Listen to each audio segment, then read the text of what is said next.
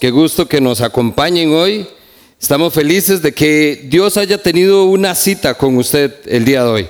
Créame que Dios tiene ya un tiempo agendado con nosotros para poder estar acá.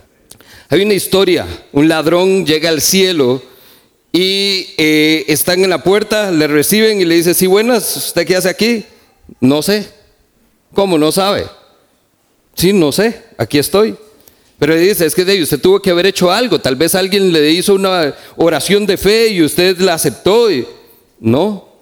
Pero usted no iba a una iglesia, no, no, no era parte del cuerpo de servicio, no, no se congregaba, no hacía ciertas cosas. No, viera que no. Dice, qué extraño. Entonces déjeme buscar a mi supervisor porque de está extraño que sea así. Van, buscan al supervisor, el supervisor viene y me dice, sí, es que parece que hay una situación con, con su llegada aquí. Quería ver qué será, de verdad, no, no se le ocurre algo que haya pasado, algún momento que usted haya tenido, que haya vivido. De verdad tiene que haberse involucrado, tiene que haber sido parte activo de la iglesia, estar ahí de lleno haciendo algo para el Señor. No, viera que de verdad no. entonces, ¿verdad? Se ponen a discutir los dos hombres, qué extraño.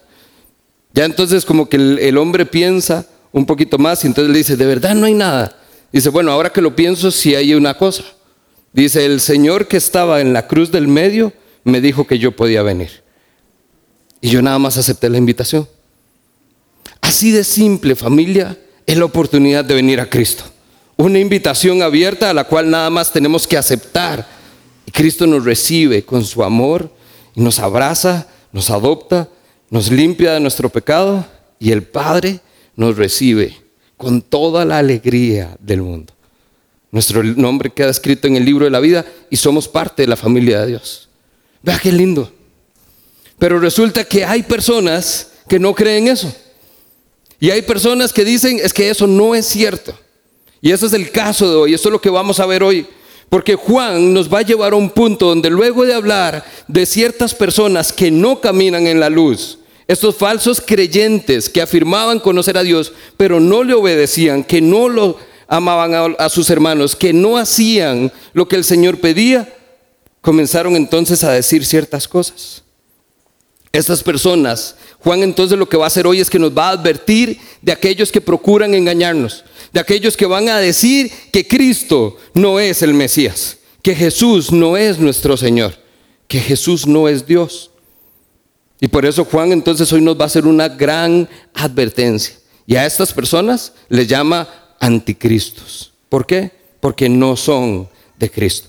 Y estas personas se fueron de la iglesia y terminaron apartándose. Y vamos a ver en la porción de hoy donde Juan nos dice que se fueron porque realmente nunca fueron de nosotros. Hoy creo que esta advertencia que Juan hace a estas personas es tan importante para nosotros como lo fue para ellos. Porque así como nosotros hoy celebramos de recordar una verdad como esta, que realmente nos, nos llena de esperanza, aviva realmente ese espíritu de poder mantener nuestra esperanza en la vida eterna, porque Cristo murió en la cruz por nosotros. Hay personas que todavía están diciendo que esto no es verdad. Y tenemos que estar atentos, porque esas personas, incluso Juan nos va a decir, salieron de entre nosotros. Esa advertencia viene por lo siguiente, y hacemos un repaso de lo que hemos visto hasta el momento. Si usted nos visita por primera vez, estamos en una serie que es, vamos verso a verso, capítulo a capítulo, versículo a versículo, en, las primera, en la primera, segunda y tercera carta de Juan. Estamos en la semana 5 de ese estudio y esto es lo que Juan quiere que sepamos hasta el momento. Juan en repetidas ocasiones dice, queridos hijos, les escribo estas cosas. No solo revela el propósito de por qué escribe, sino que es muy puntual en las cosas que quiere que recordemos. La primera de ellas, semana 1, vimos la preexistencia eterna de Jesús. Juan quiere que sepamos que Cristo, ese Cristo que es el Hijo de Dios, que es nuestro Salvador, está desde el inicio, era desde el inicio, y ahí estuvo para nosotros. Número dos, Juan quiere que sepamos la naturaleza perfecta de Dios. La revelación que se hace en el capítulo 1 es que Dios es luz. Y como es luz, en Él no hay oscuridad. Así de simple. Y con eso comenzamos un blanco y negro que Juan nos va llevando. O hay luz o hay oscuridad, pero no, no, no hay punto medio en esto. Lo tercero que va muy de la mano con esto, si Dios revela su naturaleza perfecta, se revela la naturaleza pecaminosa del hombre. Nosotros entonces vemos cómo Juan advierte de aquellos que dicen, hay de aquel que dice que no tiene pecado, o hay de aquel que dice que nunca ha pecado. ¿Por qué? Porque se engañan a sí mismos y no tienen la verdad.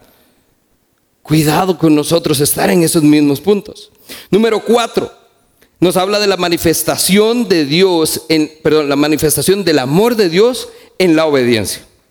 Michael comenzó a introducir el concepto de obediencia y del amor que vamos a desarrollar todavía un poquito más adelante, pero veíamos cómo entonces esto es necesario.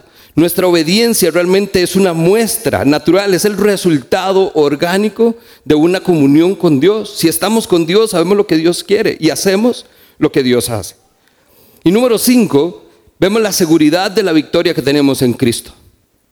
En estos últimos versos que estudiamos la semana pasada, Alejandro nos ayudaba a recordar cómo entonces Juan le escribe a padres, a hijos, a jóvenes, a niños y les recuerda que nuestros pecados han sido perdonados, que en Cristo tenemos la victoria sobre el maligno, en Cristo. Tampoco crea que es que porque somos muy buenos, en Cristo tenemos la victoria sobre el pecado. Somos perdonados, que la sangre nos limpia de la maldad. Todas estas cosas nos hacen sentir seguridad en este Jesús, que sabemos que es el Cristo, el Mesías, el que había de venir y vino y estuvo entre nosotros. Y Juan nos recuerda, dice, yo lo he visto, lo escuché, lo palpé y lo contemplé. Es cierto y por eso damos testimonio de esto.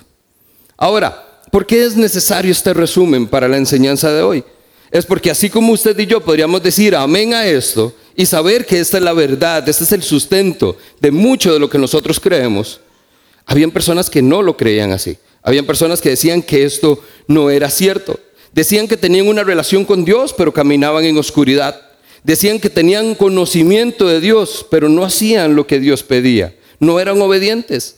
Estas personas no estaban caminando en la luz y por lo tanto no tenían comunión con Dios. Estaban apartados de Dios. Y por eso Juan viene y les exhorta, y es el verso clave de hoy. Estas cosas les escribo acerca de aquellos que procuran engañarlos. Porque estas verdades, hay personas que dicen, no las crea, no es cierto, no es así. Y hoy necesitamos estar atentos para que nuestra verdad siga siendo Cristo Jesús. Que nadie diga lo contrario. Amén.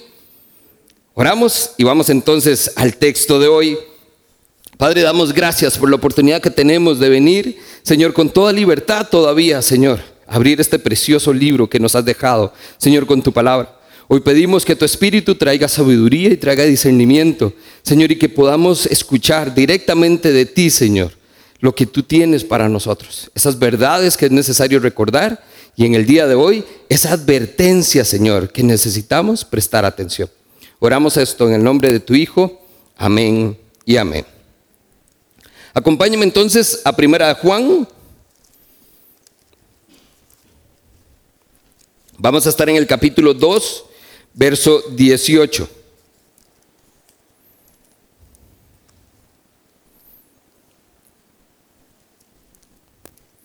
Leo para ustedes nueva versión internacional. Comienza así, queridos hijos, esta es la hora final y así como ustedes oyeron que el anticristo vendría, muchos son los anticristos que han surgido ya. Por eso es que nos damos cuenta que esta es la hora final. Aunque salieron de entre nosotros, en realidad no eran de los nuestros. Si lo hubieran sido, se habrían quedado con nosotros. Sin embargo, su salida sirvió para comprobar que ninguno de ellos era de los nuestros. Algunas cosas que vamos a notar acá. Primero, Juan lo primero que dice es, esta es la hora final, esta es la última hora, el último tiempo, dependiendo de la versión que usted tenga. Esta última hora se refiere al tiempo entre el momento en que Jesús ascendió a los cielos, después de haber resucitado, y la segunda venida de Cristo. Todo este tiempo, es decir, durante más de dos mil años, hemos estado en la última hora. Y usted a veces se queja porque como que la hora se hace muy larga, ¿verdad? Especialmente cuando viene la hora de almuerzo y usted ya tiene hambre y como que no llega ese tiempo, se extiende. Pero este es el detalle. La última hora empezó hace mucho tiempo y vivimos en esa última hora, en ese último tiempo. Este es el tiempo que estamos a la expectativa de que Cristo vuelva. Por eso es que nosotros necesitamos estar seguros y expectantes de que si Cristo viniera hoy, podamos estar listos para irnos con Él. Pero muchos de nosotros no vivimos bajo esa actitud. Este tiempo entonces se inaugura con la resurrección de Jesús. Jesús va, a estar un tiempo con sus discípulos, asciende al cielo y se inaugura ese tiempo de los últimos tiempos. Y es lo que estamos viviendo. Y lo viviremos hasta el día en que Cristo vuelva. Esta hora se refiere entonces eh, a, esta porción de tiempo extendido que nadie sabe, y incluso le hacen la pregunta a Jesús, y Jesús les dice, nadie sabe ni el día ni la hora. Nadie. Lo desconocemos totalmente. Por eso ahí la importancia de nuestra actitud. Y este tiempo no debe ser confundido con el tiempo postrero o con los últimos días también que se mencionan, por ejemplo, en Apocalipsis. Esos son otros tiempos. Entonces, aunque suene un poco extraño, estamos en los últimos tiempos, pero va a haber otra porción que es, en serio, los últimos tiempos, cuando Cristo venga. Y va a pasar un montón de cosas de las cuales podemos hablar después. Estos últimos tiempos, esta última hora que escribe Juan, incluyen la realidad de la victoria que tenemos en Cristo, que eso fue lo que vimos ya la semana pasada. Vemos su amor, vemos la vida eterna que hay en Cristo y el acceso al Padre, la presencia del Espíritu Santo. Todo eso es lo que estamos viviendo ahorita. Sin embargo, va acompañado también de los falsos maestros, que lo vamos a ver en profundidad la próxima semana. Vamos a hablar la elegía, que es el tema que nos toca hoy, el mal propiamente y la presencia del pecado en nuestras vidas. Todo esto se da en los últimos tiempos. Por eso es que hay que estar nosotros expectantes. Algunos pasajes para que usted entienda de qué está hablando Juan específicamente. Mateo 24, 24. Dice, surgirán falsos cristos y falsos profetas que van a hacer grandes hazañas y milagros para engañar. Y dice, de ser posible, hasta los elegidos. Van a venir falsos cristos y falsos profetas. Judas, es solo un capítulo, verso 18, dice, ellos decían, en los últimos tiempos habrá burladores, aquellos que vacilan y que vivirán según sus propias pasiones impías. Ahora, un último, 1 Timoteo 4. Quizás usted haya escuchado esto que le dice Pablo a Timoteo. Ahora bien, el Espíritu Santo nos dice claramente que en los últimos tiempos algunos se van a apartar de la fe verdadera, seguirán espíritus engañosos y enseñanzas que provienen de demonios. estas personas son hipócritas y mentirosas y tienen muerta la conciencia. Estos son los últimos tiempos. Y eso es lo que nosotros estamos viviendo hoy. Y dice que estas personas van a venir y se van a apartar de la fe. ¿Por qué? Porque van a prestar atención a otros maestros, a estos espíritus que dice son demoníacos, a estas personas que lo que van a decir es una falsa doctrina. Ahí entonces lo que nos hace hoy es una primera pregunta de aplicación y hoy tenemos varias. Número uno, ¿en qué estoy creyendo? ¿O en quién estoy creyendo? Porque aunque la respuesta pueda ser a veces un toque obvia, quizás no estamos prestando atención a las voces correctas. Verso 18 dice, aunque aunque estaban entre nosotros, no eran de nosotros. Estas personas salieron de dónde? De la iglesia. Eran parte del cuerpo de Cristo, eran parte de la comunidad de creyentes. Ahora, no vuelva a ver extraño a la persona que está a la par. Sin embargo, no deja de ser una advertencia. Porque entonces es quizás la persona que está a la par puede estar diciendo algo que no es cierto. Lo cual entonces me hace mí preguntarme, incluso, ¿seré yo uno de estas personas que puede haber caído en esto? ¿Por qué? Recuerde que el propósito fundamental de Juan a lo largo de la carta es que tengamos comunión con Dios. Pero si yo no tengo comunión con Dios, si yo no estoy inmerso en su palabra, si no le busco en oración, si no tengo realmente una relación íntima y personal, si estoy distante, si estoy frío, si siento como que Dios no me habla, no estoy con Él, no estoy escuchando su espíritu, no me dejo guiar por Él.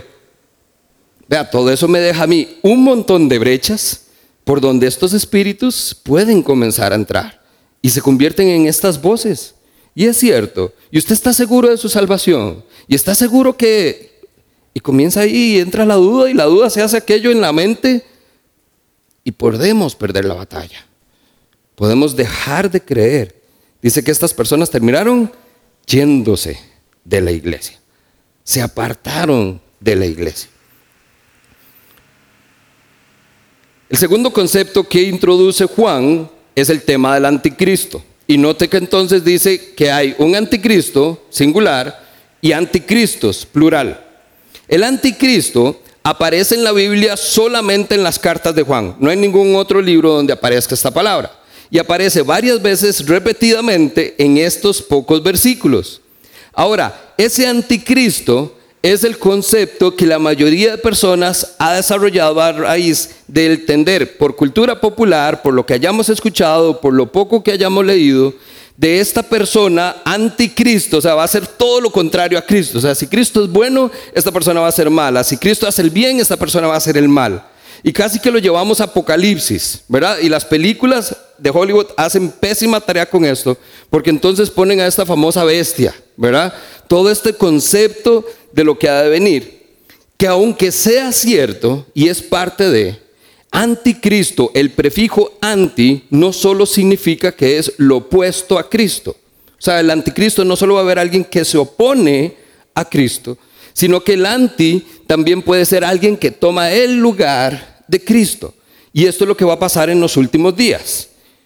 Va a venir un anticristo, una persona que con el espíritu de estos anticristos que ha venido desarrollándose, ahorita lo vamos a ver, va a tomar este poder, va a terminar la obra del diablo y no solo va a oponerse a Cristo, sino que va a tomar el lugar de Cristo. Pero es en ese momento donde Dios viene, trae su imperio abajo y gana la victoria. Ya nosotros sabemos cómo termina la historia.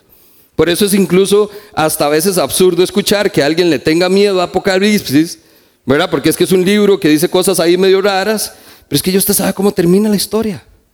Nosotros ganamos la batalla en Cristo. Ese sacrificio en la cruz ya la ganó y hay victoria al final. No va a ser nada bonito lo que vamos a vivir, pero la, la parte final, la esperanza de a dónde termina todo, eso sí es seguro. Este anticristo entonces que dice Juan que viene es el antimesías. Es alguien que va a estar en contra de Cristo. Es este individuo que entonces ha capturado la imaginación de muchas personas, incluso de aquellos que no son creyentes. La gente que incluso no va a la iglesia, no tiene relación, no sabe ni idea de quién es Dios, sabe que un anticristo en el fin del mundo no es algo bonito. Y capta la atención. Esta persona finalmente, o en esencia, es entonces un dictador mundial que va a conducir a la humanidad en lo que parece una era de oro hasta que muestra su verdadera cara. El anticristo de lo que dicen es que se va a mostrar como aquel que parece el Cristo, por eso la gente va a creer en él hasta que revela que no lo es, que es el que ha usurpado, el que ha tomado el lugar de Cristo. Ahora, Juan dice que este anticristo viene, es el que ha de venir, tiempo futuro. Pero dice que también hay a unos anticristos que ya vinieron, que han surgido ya que ya están entre nosotros, depende de la versión.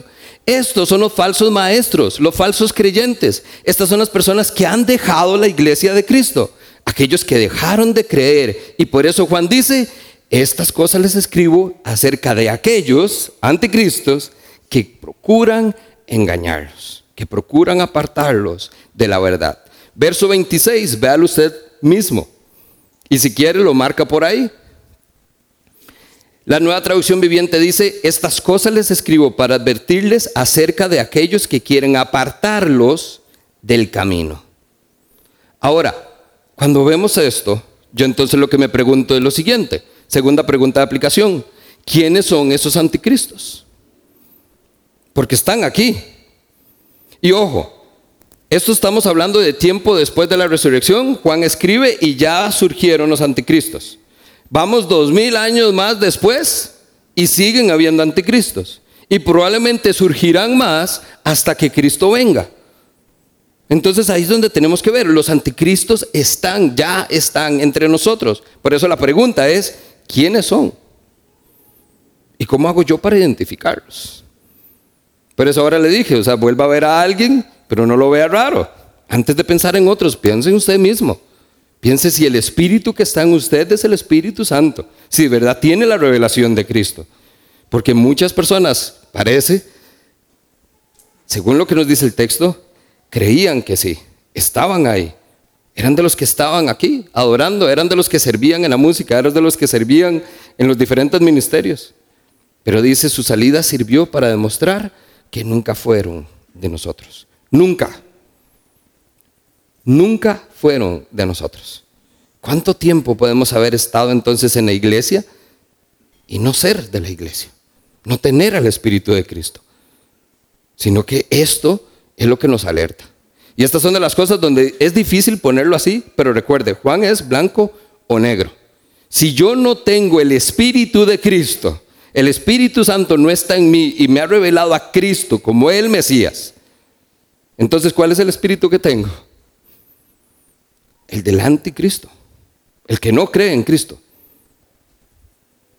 O blanco o negro. Cuando dice el texto que salieron de la iglesia, yo entonces lo que me pregunto es, ¿por qué? ¿En qué momento dejaron de creer? ¿Por qué fue que dejaron de creer? Hágase usted las mismas preguntas. Yo no me veo dejando de creer en Dios.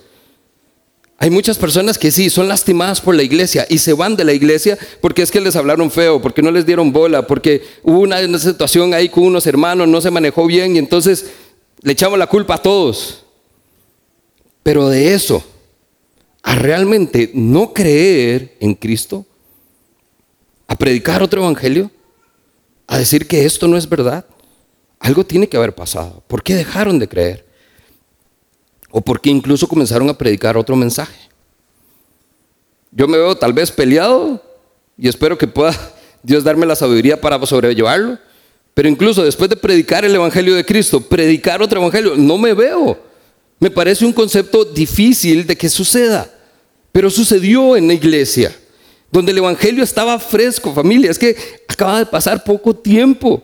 Todavía Cristo es una idea viva, fresca. Ahora imagínense dos mil años después. Hay un montón de evangelios herrumbrados. Gente muy cómoda en la iglesia que dice, a mí ya nadie me va a engañar. Ah, vieras yo todo lo que he visto a mí, a mí no. Oigan, no nos podemos jugar ese chance. Estos anticristos salieron de entre nosotros. Por lo tanto, quiere decir que puede ser cualquiera. Ahora, lo que Juan nos va a dar más adelante, hay oportunidad para discernirlo. Hay cosas que podemos tener certeza y va a haber evidencia de la permanencia en Cristo. Así como podemos ver conductas donde podemos ver el anticristo. Sí es muy feo, pero es que en la iglesia lo, tendemos a poner como muy fuerte. Y entonces, o sea, tampoco es que yo voy a señalar a alguien y digo, ve al anticristo. No, pero se nota que Cristo no está en su vida, que no se rige, no, no hace lo que Cristo haría. Y por lo tanto es evidencia de este espíritu del anticristo. Aquí vemos entonces cómo Juan presenta su blanco o negro. Juan en este trabalenguas que tiene ahí, habla de ellos, los que se fueron, y habla de nosotros, quiere decir los que se quedaron. Habla de aquellos que entonces dejaron de creer y aquellos que todavía siguen creyendo que Jesús es el Cristo. Mateo 7, versos 22 y 23 dice, muchos me dirán en aquel día, últimos días, Señor, Señor, ¿no profetizamos en tu nombre? ¿No expulsamos demonios e hicimos muchos milagros? Y entonces Jesús les dirá, jamás los conocí, aléjense de mí, hacedores de maldad. ¿Por qué es que yo les digo que la advertencia tiene que ser también para nosotros? Porque imagínense entonces nosotros llegar a este momento en que Cristo regresa y que lejos de que Cristo conozca mi nombre y me diga, te conozco, sé quién eres, porque tu nombre está escrito en el libro de la vida, que Cristo nos tenga que decir, no te conozco, aléjate de mí. No es algo que yo quiero para mi vida y no es algo que quiero para su vida. Y por eso es la advertencia. Y la advertencia es para que revisemos nuestra vida para que nadie se quede con, no, no, eso es para alguien más. No, debe ser para nosotros y estar seguros que creemos. Revisar esto, por eso nosotros siempre lo hacemos en los diferentes espacios de enseñanza. No se quede con que yo lo estoy diciendo, crea lo que dice la Biblia, no le crea a lo que alguien dice, crea lo que dice la Biblia, porque es lo que Dios ha dicho. Examinémonos y estemos seguros de que estamos en el lugar correcto. Y esa es entonces la otra pregunta que yo podría hacer hoy de aplicación. ¿En qué grupo está? ¿Está entre aquellos que no creen, que dejaron de creer, que se fueron, que comenzaron a decir que Cristo no era el Mesías? ¿O estoy entre los que se quedaron? Pero entre los que quedaron seguros de que Cristo es el Mesías, o de los que se quedaron volviendo a ver como, no sé qué pasó, no estoy seguro, ¿será que me voy? ¿Será que me quedo? esa es la vida del creyente hoy en día, familia. Tenemos que ser sinceros. Hoy necesitamos personas que permanezcan en la iglesia seguros de dónde está su victoria, seguros de quién es su Señor. Y que todos estén dispuestos a unirse a nuestros esfuerzos para ayudar a aquellos que sí están siendo engañados. Pero por eso es que dice el dicho, un tuerto no puede ayudar a un ciego.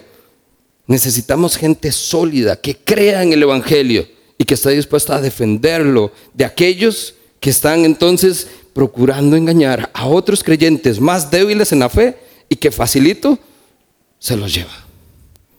Tenemos tarea por delante. Dice, la perseverancia futura y final es la prueba definitiva de una participación activa con Cristo. Esto no se demuestra ahorita. Esto se demuestra cuando llegamos al día en que Cristo viene y podemos escuchar que nosotros somos conocidos por Él, que he permanecido en Él durante este tiempo. No que diez minutos antes me dijeron, Cristo viene, Cristo viene, y voy y hago lo que tengo que hacer. No, que desde el día en que lo conocí, desde el día en que le entregué mi vida, decidí permanecer en Él y hago lo que sea necesario para estar con Él. Y puedo llegar al final, habiendo perseverado, habiendo, decía Pablo, ganado la batalla de la fe como debe ser. Primera Juan 4, lo vamos a ver la próxima semana. En esto pueden discernir quién tiene el Espíritu de Dios. Todo profeta que reconoce que Cristo ha venido en cuerpo humano es de Dios. Pero todo aquel que no reconoce a Jesús no es de Dios, sino del anticristo. Ustedes han oído que este viene, el anticristo. En efecto, ya está en este mundo. Familia, esto no es para preocuparnos de esos tiempos finales. Esto es para preocuparnos hoy, en la última hora, de si estamos o no realmente afirmados en nuestra fe o soy propenso a aquellos que procuran engañarnos. Por eso que inmediatamente vea, dice el verso 26, les escribo estas cosas acerca de aquellos que procuran engañarlos. Ahora, ¿qué vemos acá? Estos primeros versos, Juan está haciendo el planteamiento del problema. Está viendo evidencia de lo que está sucediendo. Número uno, el espíritu del anticristo ya se manifestó. Y número dos, algunos creyentes han abandonado la iglesia siguiendo a estos anticristos. Esa es la realidad y el problema que presenta. Ahora, en los siguientes versos va a mostrar la naturaleza de esta herejía. Acompáñeme al verso 20. Dice, todos ustedes en cambio han recibido la unción del santo, de manera que conocen la verdad. No les escribo porque ignoren la verdad, sino porque la conocen. Y ninguna mentira procede de la verdad. Marque este verso. Ninguna mentira procede de la verdad. ¿Quién es el mentiroso sino el que niega que Jesús es el Cristo? Y no es una pregunta retórica. Ahí está la respuesta. ¿Quién es el mentiroso? El anticristo. El anticristo es el mentiroso, el que niega al Padre y al Hijo. Todo el que niega al Hijo no tiene al Padre. Y el que reconoce que tiene al Hijo, tiene también al Padre. Aquí es entonces revelada la enseñanza, la falsa enseñanza de estos anticristos. Jesús no es el Cristo. Punto. Eso es lo que ellos están diciendo. Es una negación acerca de que Jesús es el Mesías. Y luego de esto vemos el terrible efecto que hay. Dice el texto, y si yo niego al Hijo, no tengo al Padre. ¿Qué es lo que está pasando aquí? Que se rompe la comunión. Por eso muchas de estas personas que dicen, ah, no, yo tengo una relación con Dios, pero yo con la iglesia no quiero nada. Jesús, yo, sé que tal vez pudo haber hecho algo, fue un buen hombre, un gran profeta, pero yo no creo que haya sido el Mesías, que haya venido. Ese tipo de cosas no son congruentes. ¿Por qué? Porque si no tenemos al Hijo, no tenemos al Padre. Por eso Jesús fue claro cuando dijo, yo soy el camino, la verdad y la vida. Nadie llega al Padre si no es por mí. Y si yo niego al Hijo, estoy automáticamente negando al Padre. No tengo comunión con Él. Aquí es entonces donde vemos nuevamente el contraste. Los falsos creyentes niegan al Hijo, no tienen al Padre y estas por deducción no tienen la unción del Santo que menciona el verso 20.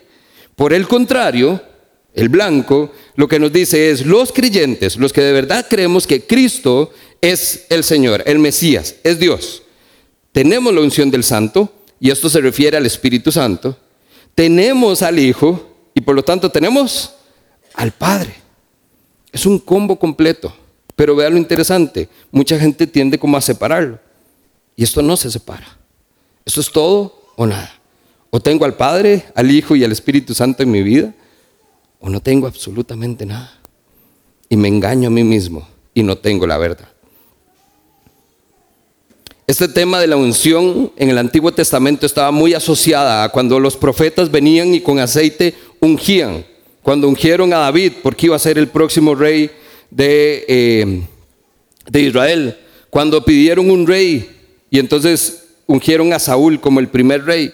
Este tema de unción es algo que está en ellos. Pero nosotros, vean lo interesante, Juan nos está diciendo, nosotros sí tenemos esa unción, pero esa unción no viene con aceite, viene con el Espíritu Santo.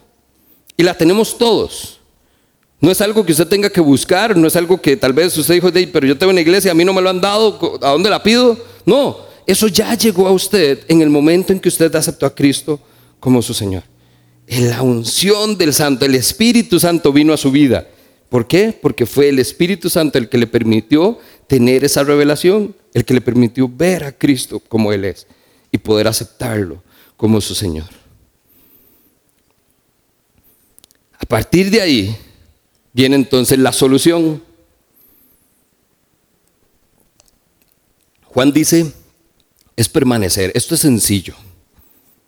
Lo hacemos muy complicado, pero es muy sencillo, dice Juan. Permanecer en el verdadero mensaje cristiano y permanecer en Dios. Acompáñame al verso 24. Dice el texto, permanezcan ustedes lo que han oído desde el principio y así permanecerán también en el Hijo y en el Padre. Salta un momentito, verso 27b. Permanezcan en Él tal como Él les enseñó. Y sigo al verso 28. Permanezca ahora en ustedes, queridos hijos, permanezcan en Él para que cuando se manifieste podamos presentarnos ante Él confiadamente seguros de no sentirnos avergonzados ante su venida. ¿En quién tenemos que permanecer? No los escuché convencidos. ¿En quién hay que permanecer? En Jesús, en Cristo. Es puntual, es simple. Esto se soluciona el tema. Entonces, ¿qué se soluciona? El planteamiento del problema que hizo Juan. El que hayan personas que quieran a mí engañarme, se soluciona si yo permanezco en Cristo. Si yo me aferro a su verdad. Y el aferrarse usted lo ha visto, o sea, imagínese es, nadie me lo quita. Y hay personas que a veces usted los ve como jugando y todo, se tiran al piso y todo, ¿por qué? Porque dice, esto no me lo quita, esto es mío. Pero nosotros muchas veces no nos aferramos a Cristo de esa manera. Nosotros no permanecemos. Cristo es una visita que hacemos casualmente de vez en cuando, un sábado o un domingo. Uno que otro día entre semana. Una llamadita de vez en cuando. Pero permanecer en su verdad, permanecer en Él, me habla de una relación íntima y personal. Es la comunión de la que está hablando Juan todo este tiempo. Una comunión que es con el Padre y con el Hijo. El Espíritu Santo es el que nos permite unir esto y sentir que realmente estamos con Él y en Él. Y que no solo es esto, es que esto no es una relación de una vía. Y el permanecer dice, y Él está en nosotros. Cristo está en nosotros también. Por eso es tan importante el término permanecer. Esta semana en la guía de estudio, entre semanas, ustedes van a poder profundizar en esto. Juan 15. Es el mismo Juan el que está dando la solución porque ya lo desarrolló en su evangelio. Juan 15. Ahí le dejo la tareita. Llegue a casa, lo lee. Yo soy la vid verdadera. Es una historia que realmente representa lo que Juan habla acerca de permanecer. Lo resumo nada más de esta manera, permanecer en lo que han oído desde el principio. Está hablando de la enseñanza de los apóstoles. Quiere decir la buena doctrina, la sana doctrina, el evangelio puro, el mensaje original. Cristo es el Mesías. Esto, en otras palabras, para nosotros es las escrituras. Tenemos que permanecer en esto. Y por eso ya Juan dijo, Jesús, sí, Jesús era desde el principio. Permanezcan también en lo que han escuchado desde el principio. Permanecer significa que tenemos la esperanza de la vida eterna. Ahí nos dice el texto, y esto es lo que tenemos. Eh, verso 25, si no me equivoco. Esta es la promesa que Él nos dio, la vida eterna. Esto es permanecer en una esperanza que nadie nos puede quitar. Y número tres, permanecer en Jesús significa que no debemos tener miedo o sentirnos avergonzados cuando Él vuelva. Lo cual entonces vea lo interesante. Esto es, esto es lo que nos pone aquí contra la espada de la pared. Porque quiere decir que cuando Cristo venga, van a haber personas que se van a sentir asustadas. Personas que se van a sentir inseguras. Personas que van a estar avergonzadas. ¿Por qué? Porque no permanecieron en Él. Usted se puede decir lo que quiera con tal de dormir tranquilo en la noche. Pero cuando Cristo venga, usted no le va a poder mentir a la cara. Permaneció en mí. Eh, eh, esa es la vida de muchos, familia. No tenemos una respuesta fuerte, contundente, clara. ¿Por qué? Porque vivimos esperando que Cristo venga despuesito, porque todavía estamos resolviendo este rollo en nuestra vida. Pero Cristo viene ya. Es la última hora. Puede ser ahorita, puede ser terminando la reunión, puede ser mañana, o puede ser en otros dos mil años, nadie lo sabe. Pero precisamente como no lo sabemos, es que tenemos que vivir expectantes. Aquí es entonces donde el cierre de este pasaje trae esta imagen desafiante que nos obliga a hacernos la pregunta, ¿permanece usted en Jesús? ¿Permanece realmente usted en Él? Y ahí es donde hay que hacer una pausa. No podemos seguir sin responder esta pregunta, genuina y sinceramente. Yo lo que quiero pedirle es que deje que Dios le ministre hoy este tiempo final con nosotros.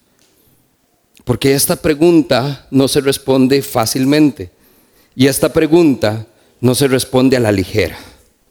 Esta pregunta requiere de hacerse un examen por eso 2 Corintios 13:5 dice, examínense para ver si están ustedes la fe.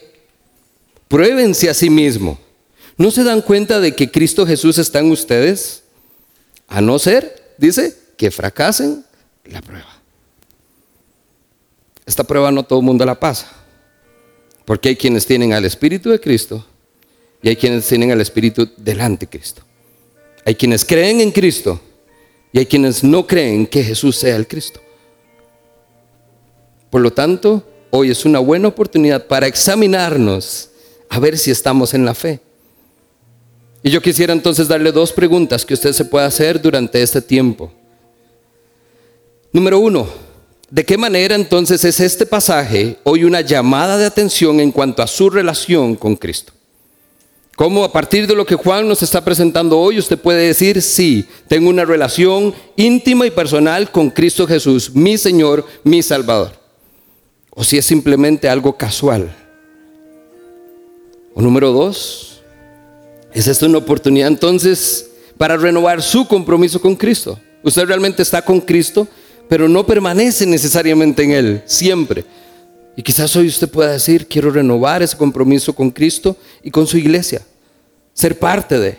Y con esto no estoy diciendo que se involucre y sirva, lo que estoy diciendo es que sea parte del cuerpo de Cristo, que sea parte de nosotros, para que no sea de los que dice Juan, estuvieron con nosotros, pero nunca fueron de nosotros. Sea parte del cuerpo de Cristo y asegúrese de que usted permanece en Cristo.